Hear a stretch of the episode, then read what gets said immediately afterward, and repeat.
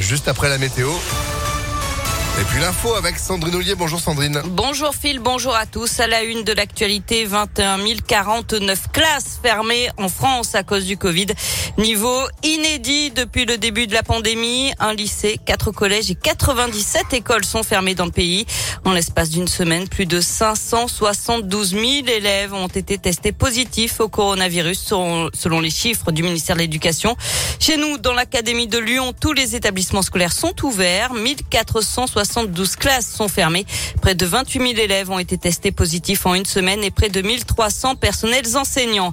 Les syndicats enseignants qui ont rendez-vous aujourd'hui avec le ministre de l'Éducation nationale, il sera question notamment du report des épreuves de spécialité du bac prévues pour l'instant en mars. C'est ce que réclament les profs selon qui les élèves ne sont pas prêts.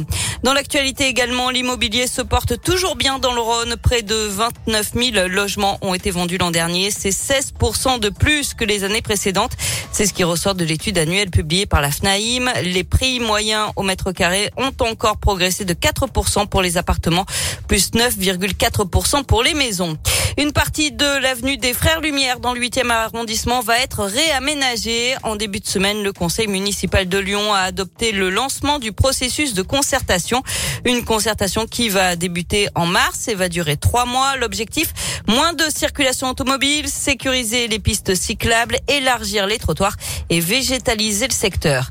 Et puis Yannick Jadot à Lyon, demain, le candidat d'Europe Écologie Les Verts présentera son projet pour le climat et la justice depuis le quartier de la Confluence. Un discours qui sera retransmis dans une quinzaine de villes. On passe au sport avec euh, du foot et une info euh, transfert. L'OL va peut-être perdre l'un de ses meilleurs joueurs, le milieu de terrain Bruno Guimaraes. D'après l'équipe, Lyon aurait donné son accord pour le céder au club anglais de Newcastle, 18e du championnat britannique. Le montant du transfert avoisinerait les 50 millions d'euros au total. Ça en ferait le troisième transfert le plus cher de l'histoire lyonnaise. Il pourrait passer sa visite médicale cet après-midi. En rugby, une bonne nouvelle pour euh, le Loup, le deuxième ligne internationale Félix Lambé a prolongé euh, son contrat jusqu'en 2025. À 27 ans, il est l'un des capitaines de l'équipe. Il est arrivé chez nous en 2014 et il compte 10 sélections en équipe de France. Du basket, c'était prévu. Deuxième défaite d'affilée pour la Svel en Euroleague. Les Villeurbanais se sont logiquement inclinés 84 à 71 à Barcelone hier soir. Retour au championnat désormais avec un déplacement à Nanterre dès demain. Avant cela, il y a du hand, bien sûr. Demi-finale de l'Euro ce soir. La France affronte la Suède à 20h30. Enfin, aux fans de Johnny Hallyday.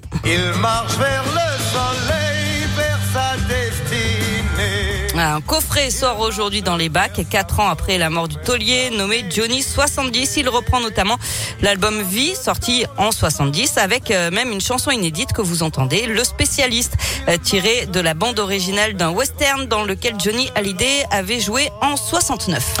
Eh ben ouais, comme quoi c'est possible, hein, plus de 40 ans après euh, avoir fait ce titre original, on le découvre en 2022. Merci beaucoup Sandrine pour cette info à retrouver sur impactfm.fr. Vous êtes de retour à midi. À tout à l'heure. Et on écoutera du Johnny aussi tout à l'heure à midi. Pourquoi? Parce que dans le déjeuner Impact, ce sera 100% année 2000.